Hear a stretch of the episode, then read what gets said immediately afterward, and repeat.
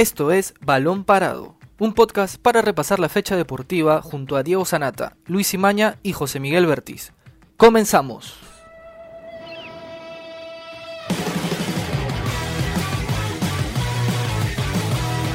¿Qué tal amigos de Balón Parado? Bienvenidos a una nueva edición. Yo soy José Miguel Bertiz. Mi nombre es Jerry Bautista.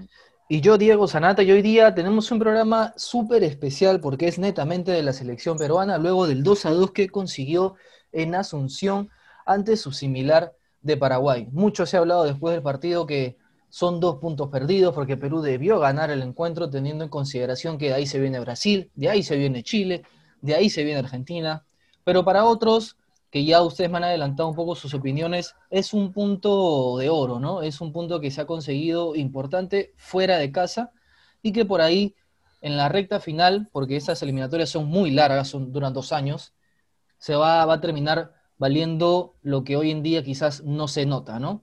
Pero bueno, muchachos, vamos a empezar con el programa. Estoy José Miguel, estoy contigo, estoy con Jerry, muchachos. Antes de meternos de lleno, quiero invitar a los seguidores, a las personas que están conectadas, a que nos den sus comentarios, que participen en el programa, porque la pregunta y el tema del día es si sirve o no el empate de Perú que consiguió en Asunción.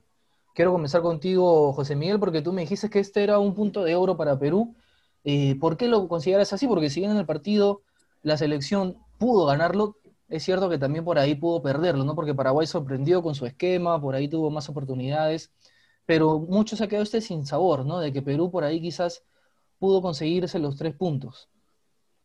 ¿Qué tal, Diego? ¿Qué tal, Jerry? Después de tiempo, un saludo también para los amigos de Balón Parado. Es un puntazo, porque Asunción es una plaza difícil para Perú, ¿no? Si vemos un poco los antecedentes, de siete partidos solamente Perú había sumado cuatro puntos, ¿no? De 21 posibles. Entonces el Defensores del Chaco y Asunción siempre ha sido una plaza difícil para Perú. Y ayer se le complicó cuando Paraguay hace los cambios y remonta el partido y al final Carrillo vuelve a anotar ese, ese doblete y, y, pudimos robar un punto, ¿no? Rescatar un punto. Yo, yo me quedo con eso, ¿no? De, del punto que hemos sacado en Asunción, porque Paraguay recién se está armando con Berizzo. Ve, veíamos un poco el análisis de, del, del Paraguay de, de Berizzo y era uno desde el debut con Perú en ese amistoso que Perú le gana 1 a 0. Luego es otro equipo en la Copa América que le hace un partidazo a Brasil y queda eliminado en penales. Ajá. Y luego es otro, es otro equipo en los últimos amistosos donde por ahí le ha ganado Jordania, pero no se, no se ha podido analizar un Paraguay en conjunto, salvo algunas individuales, individualidades.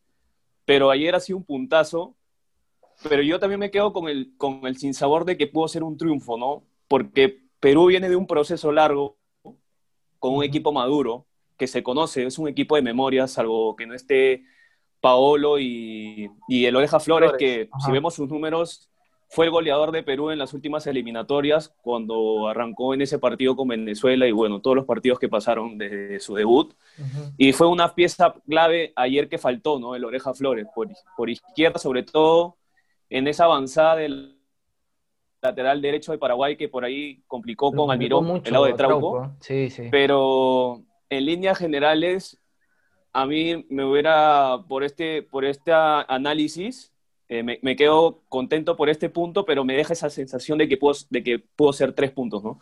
Por esta comparación que hago entre los dos equipos. Pero después, como se, se dio el partido, Paraguay por momentos pasó por encima a Perú y, y hay algo, una conclusión también que quiero destacar fue la reacción del equipo. Porque si bien es cierto, estuvimos 1-0, eh, los cuatro goles fueron en la segunda parte, eh, Carrillo marca el 1-0 y de ahí, bueno, Paraguay estos, hace estos cambios, nos remontan y a los cuatro minutos o a los tres minutos Perú lo empata. ¿no? Y yo me quedo con eso, la reacción para poder, aunque sea rescatar un punto en la adversidad, porque era mejor venirnos con uno que con cero. Que con la mano y en la eliminatoria todo punto, ah, exacto, y todo, todo punto, vale. todo punto este, suma, ¿no? Todo punto vale. Es un poco la intro que puedo y hacer yo de quería, este partido. Y yo quería preguntar también a los hinchas, porque he visto muchos de ellos que, que consideraban que la victoria era, era un resultado fijo. Eh, uh -huh. No sé si ya creen que, que, Perú se ha convertido en una potencia en Sudamérica, porque También. muchos creían que, que, Perú iba a ganar. Me parece sí. que, que, es una idea tal vez un poco descabellada, porque Perú va a mostrar un crecimiento, pero por el momento no podemos decir que, que va a ir de visita a Asunción y tiene seguro los tres puntos, o se va a ir a Ecuador. Se, quedaron con el 4-1, ¿no? De las eliminatorias pasadas y dieron a Perú como favorito. Exacto, y me parece que eso tal vez eh, puede cargar y animar a los hinchas, pero me parece que los jugadores eh, tienen que, enfrentar, es el debut, es el primer partido, eh, llegan en circunstancias diferentes, porque muchos llegaban sin jugar. Hablamos del caso de, Luis Abrán, hablamos de Miguel Trauco, que se notó en el caso del lateral izquierdo. Sí. Exactamente, se notó falta de ritmo, y me parece que aprovechando esta fecha doble, Gareca lo ha hecho jugar porque está pensando en Brasil y me parece que, que, Miguel Trauco jugando en ese sector va a ser titular. Y creo que le ha ah, querido dar ritmo y, que gane confianza. Además que es un punto, Diego, si comparamos un poco los resultados de, por ejemplo, nos, va a tocar enfrentar con Chile, que perdió con Uruguay, polémico por todo el bar, que es otro partido que podemos conversarlo después, quizá cuando cerremos. Pero es un punto para valorar porque Perú volvió a jugar después de casi un año. ¿no? Su último partido fue con Colombia, habíamos perdido 1 0 en ese amistoso. Y de ahí se canceló este amistoso con Chile, que pudo cerrar el 2019, pero después no tenía actividad como grupo. Si bien es cierto, como al inicio hablábamos, era un equipo de memoria, sabemos quién está Galese, ¿no? Claro, de memoria. toda la línea, ajá. exacto. Pero era un punto a rescatar, ¿no? Por todas las bajas que, teníamos y por la inactividad que por ahí venía Abraham, Trauco. Gareca los tuvo juntos dos días, creo, a lo mucho, a todos, ¿ah? Sí, y, se vio, ¿no? Se, notó la falta de ritmo de Trauco, Almirón creo que ha sido la, figura de, Paraguay, eh, complicó mucho ese lado izquierdo, es por eso que les digo que, que si hubiera estado el Orejas, Orejas también hace ese Apoya mucho defensivo. Cosa que Cueva no tanto, ¿no? Porque Cueva tampoco por la banda es que muestra su mejor versión. Él es más detrás del punta, más creativo. Y, a veces hay que ver el, sistema de juego porque esta vez Gareca eh, propuso un, tres volantes en el medio y tres atacantes. Y me parece que, esa posibilidad de que dos retrocedan a marcar con los laterales eh, quedó expuesta y dejaron espacios porque Carrillo y Cueva no retrocedían de la misma forma en la que hubieran hecho teniendo dos por banda. Mira, a, Carrillo le costó más marcar por el lado a Blas, a Río, a Blas Riveros, perdón. Que rapidísimo. Sí. Sí, y, solamente para dar unos datos, que estaba viendo la alineación de Paraguay. Mira, fue el debut de, los dos laterales. Su primer partido oficial eliminatorias. Ajá. Su primer partido en, oficial eliminatorias porque Arzamendia, bueno, dio positivo a COVID, que era el lateral izquierdo indiscutible en Paraguay, estuvo jugando la Copa América, joven también pero era el primer partido oficial de, los dos laterales. Si era, José Miguel, si era del equipo de Paraguay que jugó contra Perú, o por lo menos el titular, ninguno había jugado mundial. O sea, ninguno de los once. Cosa que Perú es que pasa lo contrario. Sí, es, que Perú, bueno, ya tiene, es un equipo mundialista por algunos, básicamente por la, estructura de Gareca.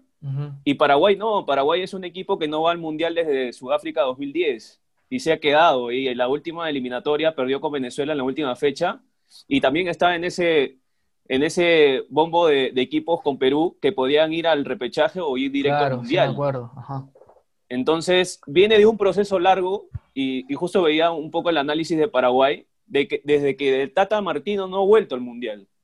Y ha pasado por, ya ha tenido tres o cuatro técnicos, entre ellos Ramón Díaz y, y el Chiqui Arce. Arce, claro. Pero no ha encontrado un equipo que, que, tenga por ahí a Justo Villar, que tenga a Nelson Aedo Valdés. Un líder en cada línea, por ejemplo. Un líder ah, exacto. Porque arriba sí tiene jugadores de peso, por ahí. ¿Se acuerdan el, central da Silva? Eh, por ahí este Riveros, Cáceres. O sea, tenía eh, fue como, podemos decirlo, como una parte de la época dorada de, Paraguay. De Paraguay, sí. Y de ahí no ha vuelto a tener un cambio. Está y, en eso. la camada que ha estado saliendo y está en mm. eso. Y tiene jugadores, ¿no? Este, por ejemplo, Rivero juega en, el Basel de Suiza. Y Espínola es joven, este, Rivero, pero Espínola es un jugador ya de, de mayor, ¿no? Pero recién debuta oficialmente eh, en Paraguay y también tiene jugadores nacionalizados, o sea, argentinos nacionalizados paraguayos. es, un, es, un nuevo, es un nuevo equipo y le propuso a Perú, ¿no? Por momentos yo sentí que, que, el primer tiempo lo puedo ir ganando 1 o 2-0 tranquilamente. No, queda claro que este Paraguay no va a ser sencillo para nadie de local, ¿no? De visita, obviamente su planteamiento va a variar, y yo creo que van a ser más defensivos, pero de local va a ser muy complicado sacarle puntos a Paraguay. Y a ver, hablando ahora de Perú solamente, Eh, ayer también se habló de otra cosa en particular, porque ya, bueno, de Carrillo ya hemos, se ha hablado por montones, su primer doblete con la selección, eh, creo que Carrillo va a ser una pieza fundamental de en ofensiva. Lo agarra Maduro esta eliminatoria. si es que mantiene gol, porque a la habilidad que él tiene, el desequilibrio que tiene, si él le agrega el gol, va a ser un plus importante para Perú, teniendo en cuenta que no está Paolo y que por ahora no está Flores, que también era un jugador que te aportaba mucho con los goles. Ahora, y solamente para agregar lo de Carrillo, lo encontró, los dos goles lo encontró bien, ubicado en el área. Ubicado, ajá.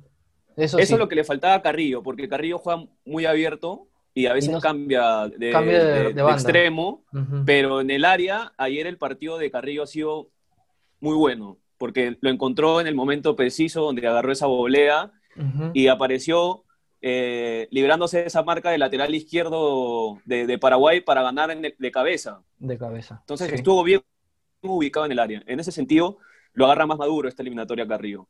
Ahora, Jerry, ¿qué pasó ayer con, con Ruiz Díaz? Porque Ruiz Díaz casi ni la tocó en el primer tiempo, luego en el segundo lo tiraron a la banda, pero no funcionó, Araca lo sacó. Eh, ¿Qué pasa con Ruiz Díaz? Porque sigue sin hacer gol con la selección, desde 2018 no hace gol.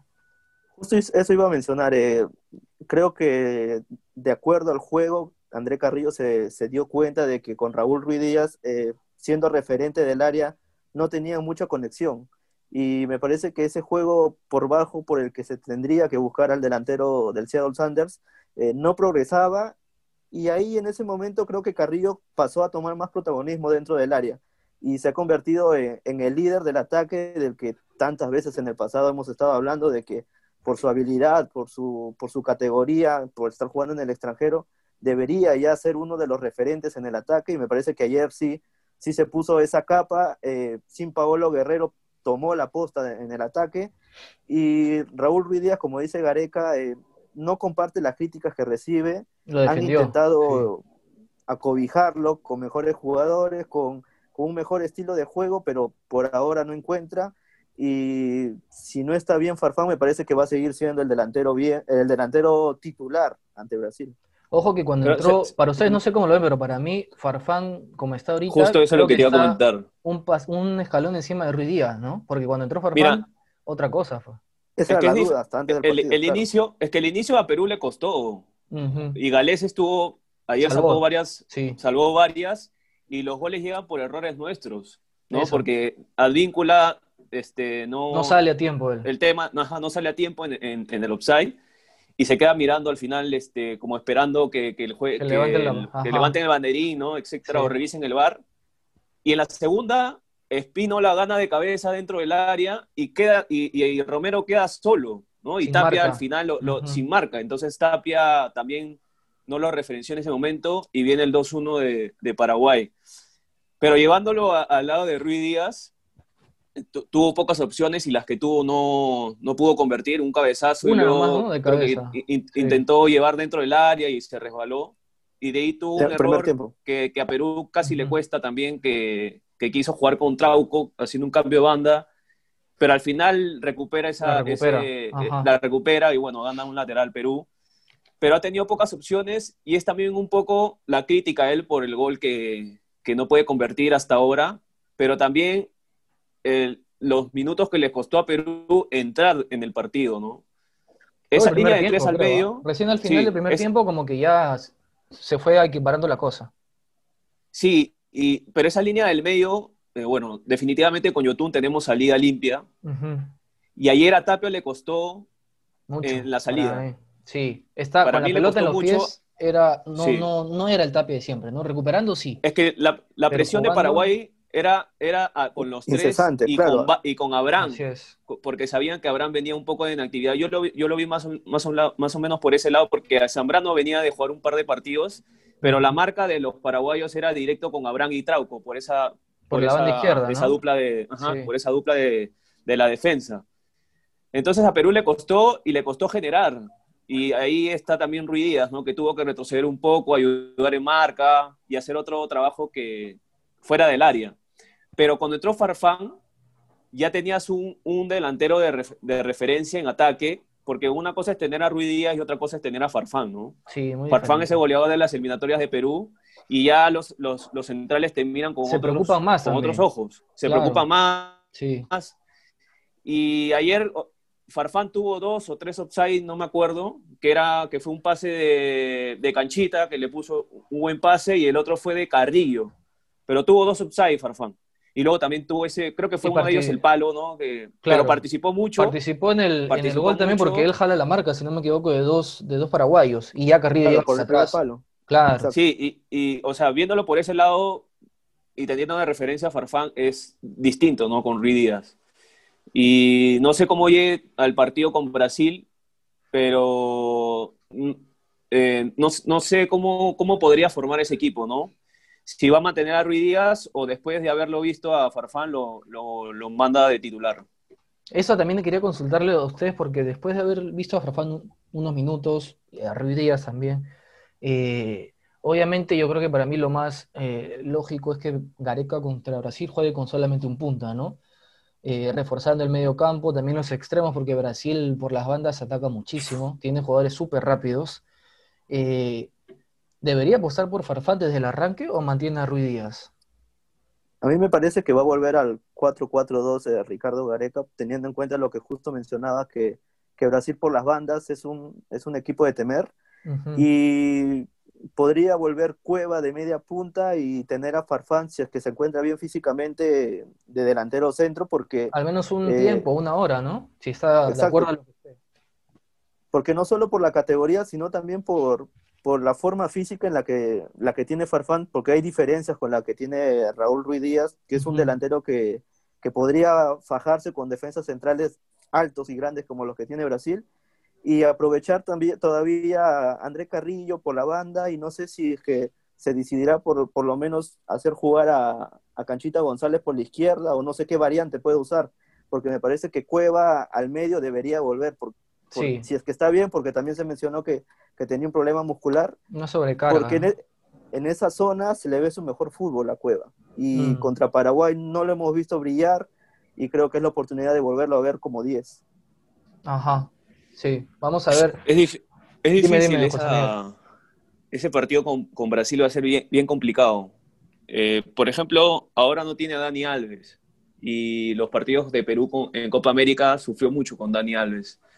En ese amistoso que ganamos jugó Fagner, pero siempre el daño de siempre el daño de Perú o bueno el daño que ha recibido Perú ha sido por las bandas, ¿no?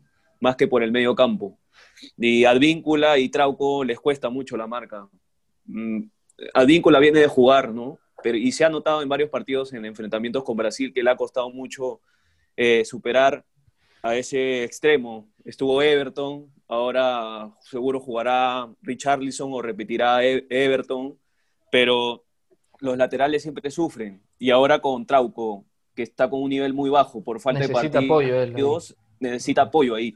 Es por eso que, como decía al inicio, hizo falta Edison Flores, porque e-, el Orejas te ayuda en la marca e incluso Gareca a veces lo pone al medio, ¿no? Por, por Yotun, que es normalmente el cambio que hace cuando lo saca del campo. Yo me, yo me animaría a decir que va a jugar con la misma alineación eh, para el partido con, con, Brasil, porque le dio resultados en ese amistoso que le ganamos. Pero mi duda va a ser quién no va a apoyar a, a Trauco en esa banda, ¿no? Porque Cueva está, salió golpeado y no tiene ese recorrido para hacer marca. Esa es mi pues. duda, ¿no? Porque Carrillo si se pone a trabajar en ese lado, en ese sentido, con Advíncula puede recibir ese apoyo y Aquino. Y Aquino también puede apoyar esa banda derecha. Así es. Yotun también lo puede hacer por izquierda, pero Yotun no, no hay que desgastarlo tanto en la marca, sino porque, porque con Yotun tenemos la salida limpia. Ahí va mi duda, ¿no? ¿Quién puede apoyar a los dos laterales? Vamos a ver. Porque contra Paraguay se vio muy bajo. Mm, porque Gareca todavía tiene un par de días más, unos días más, mejor dicho, para preparar el encuentro contra Brasil. Ahora, eh, para hablar solamente un poco sobre los, demás partidos que se dieron ayer, Uruguay le ganó 2 a 1 a Chile, tú lo decías, José Miguel, con muchísima polémica, eh, con el tema del VAR, ¿no? que hasta justo en redes sociales también referentes de Chile se pronunciaron con la foto ¿no? de la mano en los minutos finales que debió ser penal. O sea, hay VAR, de 87 minutos. El VAR, ha sido polémico. Y eso cambiaba la historia. Y, nos faltó también, y nos faltó hablar también lo que pasó con Zambrano, ¿no? Que muchos han hablado. roja era así. se salvó. Sigue ¿ah? siendo tendencia, ¿no? Y, veo mucha gente, muchos comentarios en Twitter, ¿no? Que debió ser expulsado. Otros dámelo siempre a Zambrano. Ayer el partido de Zambrano, después de, ese incidente, ha sido correcto, ¿ah? Sí. Ha sido muy correcto. Pero esa, esa jugada también llega porque Trauco perdió el balón, ¿no? Ahora, si no era Pitana y era otro árbitro, era, roja. Sí, no, definitivamente. Y no sé si ustedes escucharon durante la transmisión que se escuchaba, profe, se cubrió... Sí, Se estaba se escuchaba clarito. Y, era, y me parece que, que, la voz era de un guaraní, de un paraguayo. Mm. Me parece. Sí. O sea, me dio la sensación por que el, era de la banda de Perú por el acento. Ahora, este, Zambrano ayer debió ser expulsado, de hecho, pero el VAR ha sido muy condicionado en esta primera fecha, porque bueno, se cobró el primer, penal, el primer penal en la historia con VAR, pero a Chile, Chile no le cobraron una, una manazo. Clarísima. Clarísima, clarísima. Y cambiaba, ¿no? Porque estaba 1 a 1 y si Chile marcaba ese penal, lo ganaba 2-1. No sé si para Uruguay lo, lo podía Irónicamente, generó mucha polémica. Sucede lo mismo en, el área de Chile y, penal. Penal por Uruguay. Sí, sí, bueno, y fueron tres puntos para, bueno, ganados para Uruguay y más que todo deja esa sensación de que perdió Chile por, por, ese, por ese penal que no le cobraron. Y lo conversamos antes en la previa, muchachos, es una eliminatoria donde las elecciones van a, están apostando por otros nombres, ¿no? Manteniendo un poco la estructura de algunos jugadores históricos, en el caso de, de, Chile como Alexis Sánchez, ¿no? Arturo Vidal, pero después son nombres nuevos, ¿no? Eh, eh, yo quiero rescatar esto por el lado de Perú porque, como, como decíamos, es un equipo que se conoce de memoria, pero nos falta encontrar esas variantes, ¿no? Nos falta encontrar esas variantes. Y Chile por ahí también sigue con este proceso con Rueda, que le va bien, le va mal, y Uruguay también está apostando por nuevos jóvenes, ¿no? Ayer no estuvo Cavani, estuvo Suárez con Godín, pero después en otras líneas son otros jugadores que han estado durante el proceso. Y así va a marcar la tendencia en la eliminatoria, ¿no? E igual pasa con Argentina, que le ganó a, Ecuador 1-0 con gol de penal de Messi, pero de ahí un partido plano, ¿no? En, general. Sí, y, un equipo nuevo también, los Ecuador, Argentina y Ecuador. Ecuador es muy agresivo, está mostrando mucha agresividad en la marca con la presión y, va a ser un rival duro tanto de local como de visita. Y habrá que ver también en eso, porque no sé si ustedes piensan que Perú está para luchar ese, ese quinto boleto del repechaje, pero creo que junto a Ecuador y Paraguay van a ser los eh, rivales de, de Fuste en esa zona, me parece que también Chile. Y en este momento debo mencionar que Perú sacó un empate mientras que Chile y Ecuador eh, perdieron de visita. Y creo que en ese, en ese aspecto ya eh, tomamos algo de ventaja. Eh, Chile va a jugar ahora contra Colombia el día martes. Difícil, un partido, difícil, Colombia que es favorita. Y bueno, Perú juega contra Brasil. Me parece que los dos están en unas condiciones de que, de que la visita tiene fuerzas como para poder ganar. Y los puntos de visita en, en las primeras jornadas van a ser, creo, determinantes en el largo del proceso. Mira, tiene que pasar algo extraordinario para que Bolivia se meta ahí. Tiene que pasar algo extraordinario. sí, creo que el, que tiene menos fe eh, o menos ilusiones una selección es en Bolivia, porque Venezuela también está ahí para dar pelea. Pero Bolivia lo Sí, el, el, cambio de lo, de lo, de Bolivia va a tomar un poco más de tiempo para poder encontrar también ese, ese equipo, pero no hay que dejarlo a Venezuela. Venezuela viene con un proceso, con bueno, ya dejó también, ahora está otro técnico que era asistente de, del técnico de Colombia. En, el Real Madrid estaba viendo un dato. Pero, pero no hay que tener, no hay que dejar a Venezuela. No, hay que dejar a, Nadie, o sea, va a ser una eliminatoria muy, muy peleada. Va a ser una eliminatoria muy peleada. Y la, clave de Perú va a ser robar puntos de visita, pero tiene que ganarlo de local. De local. Exacto. Tal cual, Los partidos con rivales directos va a tener que ganar sí o sí, aún, más. Puede que le cueste con Brasil, puede que le cueste con Argentina, por ahí con Chile, como nos pasó en la eliminatoria pasada, pero los partidos con rivales directos, ya sea Ecuador, ya sea Paraguay, ¿no? Eh, Venezuela tiene que ganar, tiene que asegurar esos puntos de casa, ¿no? Lo que nos costó en el inicio la vez pasada, bueno. este es el segundo proceso con Gareca. Y se espera que se empiece con más, muy peleada. más, regularidad. Ahora, un datito nada más, muchachos, antes de ir cerrando el programa, es que eh, el empate en la primera fecha es el resultado que más veces ha clasificado Perú a un mundial. Sucedió en el 78 y en el 82. A ver, no es que seamos acá eh, cabaleros, ¿no? O, o nos guste o nos aferremos mucho ¿no? a estos datos, pero por ahí es algo, un número importante, ¿no? Que no se puede dejar pasar. Igual esto recién empieza y faltan todavía muchas fechas, faltan dos años, y así que vamos a estar atentos a lo que suceda. Algo, algo que... A, Gareca, no le gustan las estadísticas. ¿No? Sí, sí. En la última conferencia le dijo que, bueno, es parte de la historia y, bueno, ya queda para el análisis, pero, pero las estadísticas están ahí, ¿no? Hace siete, con Gareca no hemos perdido con Paraguay, en este rival que ha pasado. Llevamos nueve partidos eh, Siempre habíamos ganado. Invicto en eliminatorias. En la eliminatoria se ha recuperado eso que nos faltaba anteriormente en esta racha de nueve partidos sin, sin perder, contando el repechaje. Así es. Pero es, es, es valioso todo este trabajo.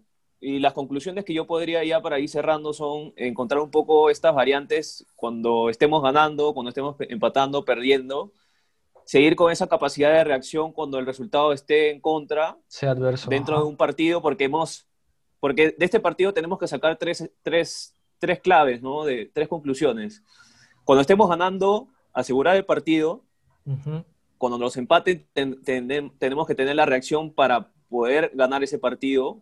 Y la otra, la capacidad de reacción cuando estemos con el resultado en contra en un mismo partido. Nos ha pasado en la eliminatoria anterior que hemos podido dar vuelta o cuando estemos empatando ganar ese partido, pero debemos reforzar eso, ¿no? Seguir creyendo que se puede. y con Gareca todo se ha podido, ¿no? Porque hemos hemos roto un montón de estadísticas, hemos ganado en plazas donde años que no ganamos y, y, hay que mantener eso, ¿no? El grupo es, como lo decíamos, se conoce de memoria. Y hay que aprovechar y, siento, y, siento que otros jugadores van a tener varios partidos dentro de esta eliminatoria, ¿no? Sí, la eliminatoria es larga y va, todos van a jugar. Justo lo que mencionaba Diego, eh, ya hemos debutado antes ganando a Paraguay en Lima, eh, no, nos, no terminamos bien, no terminamos, tan bien. Eh, la temporada, la temporada, perdón, la eliminatoria pasada iniciamos eh, perdiendo con Colombia, eh, irregulares en el inicio, pero en el final reaccionamos y logramos la clasificación. Y este empate creo que va a ser el inicio de un proceso, como dices, largo, pero que, que nos deja con confianza para poder conseguir los objetivos. Así es. Igualmente ya el lunes eh, que nos reencontramos en una, nueva, en una nueva edición, en una nueva sesión. Vamos a estar con toda la previa de lo que va a ser el Perú-Brasil en el Estadio Nacional a las 7 de la noche, ¿no? 7 de la noche es el partido contra, contra Brasil.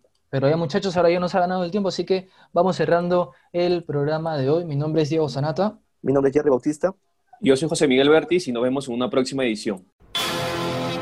Hasta aquí llegó Balón Parado, un podcast de la República. Escucha un nuevo episodio todos los lunes, miércoles y viernes. Para más información visita larepublica.pe slash podcast. También estamos en Spotify, Evox, Google Podcast y Apple Podcast. Suscríbete para no perderte ningún episodio. Sigue escuchando La República Podcast.